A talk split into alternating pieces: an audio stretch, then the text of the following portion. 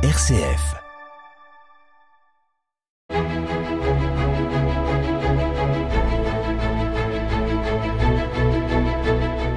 Chers amis, bonjour et bienvenue pour ce nouveau numéro d'Episcorama.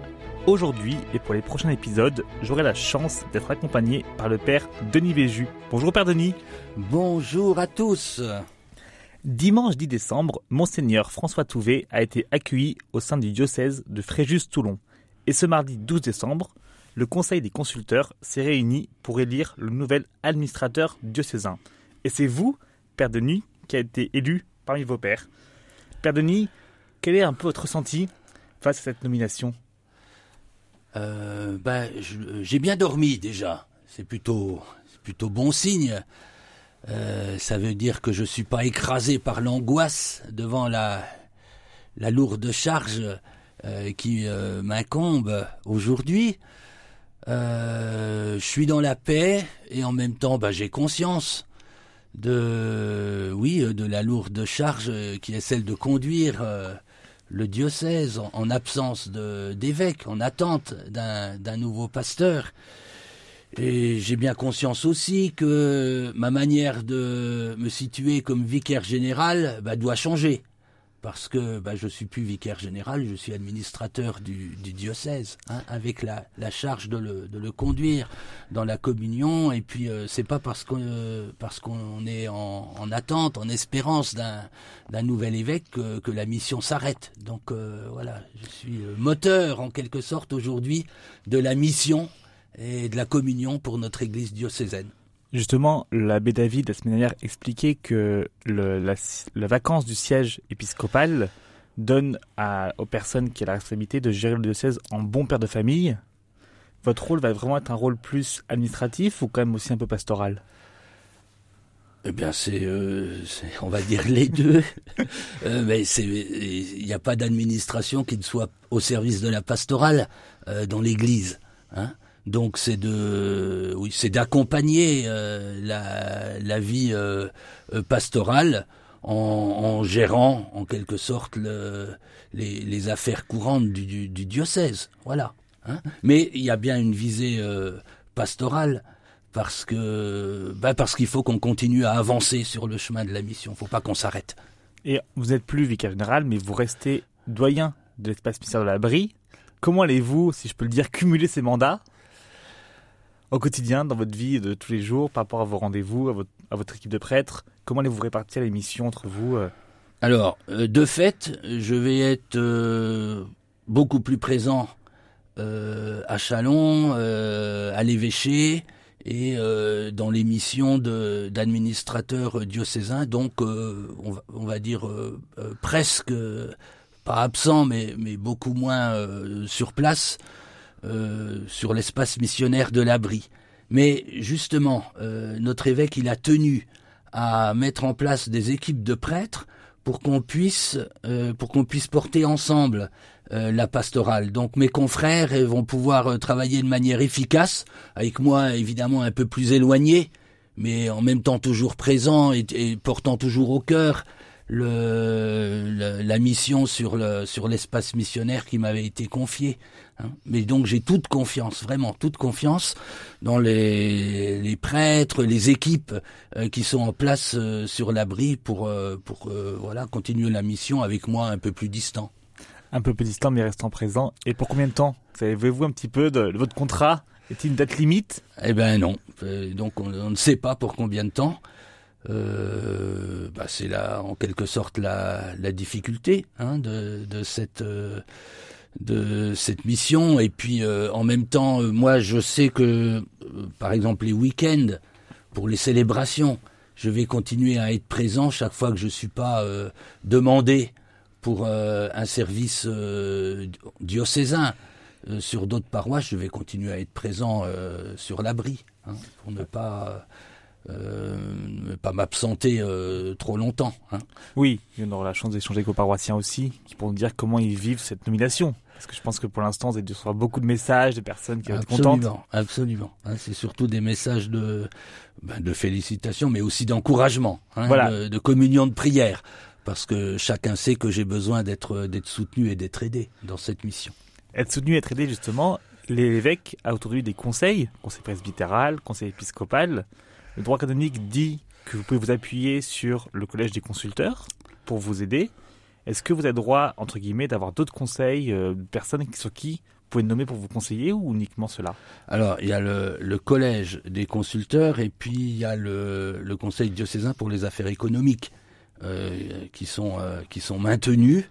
maintenant, bah, il m'appartient de voir avec mes collaborateurs qu'est-ce qu'on met en place pour avoir régulièrement des avis et des partages euh, sur la vie diocésaine, que ce soit avec les doyens, que ce soit avec les responsables de, de services et de missions euh, diocésaines. Donc, euh, bah, c'est en train de se mettre, euh, c'est en train de se mettre en place. L'idée, c'est que je porte pas la, évidemment la responsabilité tout seul, mais que je suis accompagné tant pour le, pour une vision d'ensemble de l'Église diocésaine dans toutes ses dimensions, que pour des prises de décision. Mais du coup, les conseils épiscopaux ne sont plus maintenus. Ben, en tant que tel, le conseil épiscopal, c'est le conseil de l'évêque. Voilà. Donc, euh, de fait, hein, euh, en tout cas, il peut pas porter ce nom-là, et euh, je suis en train de de, de réfléchir hein, avec mes collaborateurs de quelle manière travailler avec les, les, collaborateurs les plus proches pour que justement euh, ce soit il y ait quand même un, conseil, il y ait quand même une, solidarité, une synodalité dans le dans l'exercice de la responsabilité.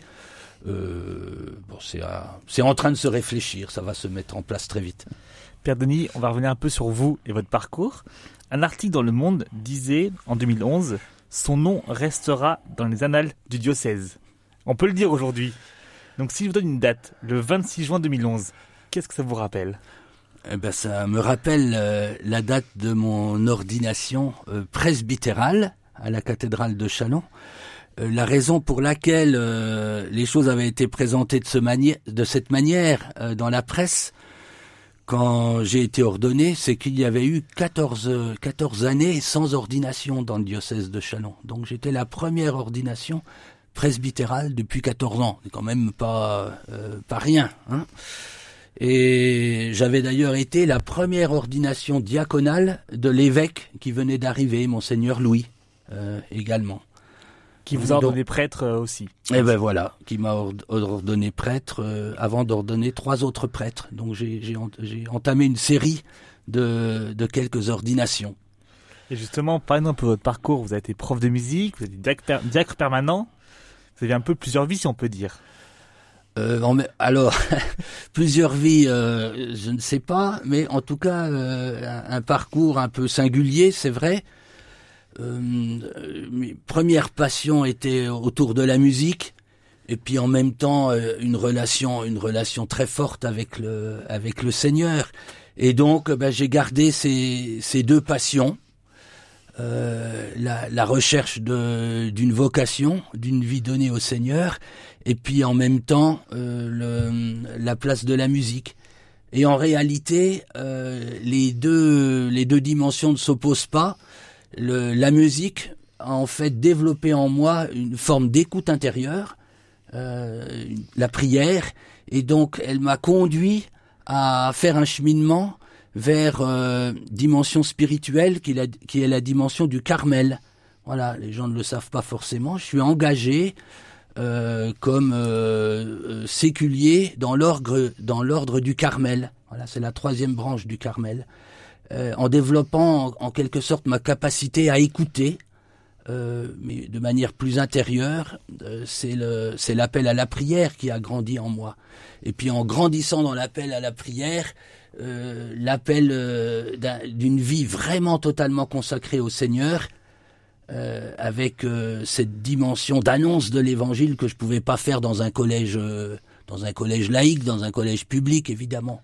J'étais un peu j'avais du sparadrap sur la bouche hein, moi pour pour parler de Jésus et ben, ça a fini par me manquer énormément et donc j'ai ressenti au cœur d'un premier appel qui était un appel diaconal, j'ai ressenti cet appel à, au, à un engagement pour moi encore plus fort puisque j'étais euh, puisque j'étais célibataire et donc euh, à, m'engager dans le dans le sacerdoce. Mais je crois que c'est surtout euh, le fait que j'étais bridé dans, dans mon témoignage, dans ma manière de parler de Jésus, dans mon métier, alors que c'était un aspect important de ma mission diaconale, qui a fait que tout s'est ouvert en fait avec le désir de, de me consacrer totalement et de pouvoir parler de Jésus, de pouvoir mener sur la rencontre avec Jésus. C'est quand même pas facile dans un collège public.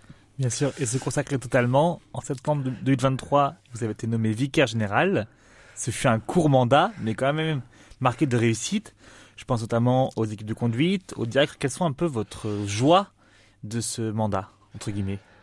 Alors, en, septembre 2023, euh, ma, ma, mission de vicaire général a un peu évolué. Euh, parce que j'ai changé de partenaire. Je travaillais avec Marc Aymar auparavant, mais ça faisait déjà six ans que j'étais vicaire général hein, en ah 2023. Donc euh, j'ai déjà une certaine euh, ancienneté dans la dans la fonction, mais les choses ont évolué de, de manière importante avec une répartition des tâches différentes. Euh, avec à mes côtés le père François de Mionville, vicaire général, euh, qui, euh, pour le, on va dire, en tant que modérateur de la curie diocésaine et, économe diocésain. Voilà, donc en fait ça a évolué, mais euh, j'étais déjà vicaire général depuis. et vous occupez principalement de la partie, on peut dire pastorale. Oui. des équipes de conduite, des diacres. Oui. C'est cette partie de la mission qui a sans doute le plus évolué pour moi et qui m'a conduit sur le chemin sur lequel j'avance aujourd'hui, je pense, euh, avec justement une dimension euh, pastorale encore plus marquée, euh, service des, des communautés, service des équipes de conduite, comme vous l'avez rappelé, et puis aussi, mais ça c'était déjà le cas un peu avant, le service de mes frères diacres, moi qui ai été diacre pendant 11 ans, c'est un peu particulier, euh, le service de, mes frères diacres en étant euh, en accompagnant le comité euh, diocésain du diaconat. Pour faire une petite parenthèse avec mon Seigneur qui est toujours resté en service, on peut le dire que vous êtes en service. Merci Père Denis d'avoir été avec nous aujourd'hui. Merci beaucoup. Et quant à nous, chers auditeurs, on se retrouve la semaine prochaine ou en podcast.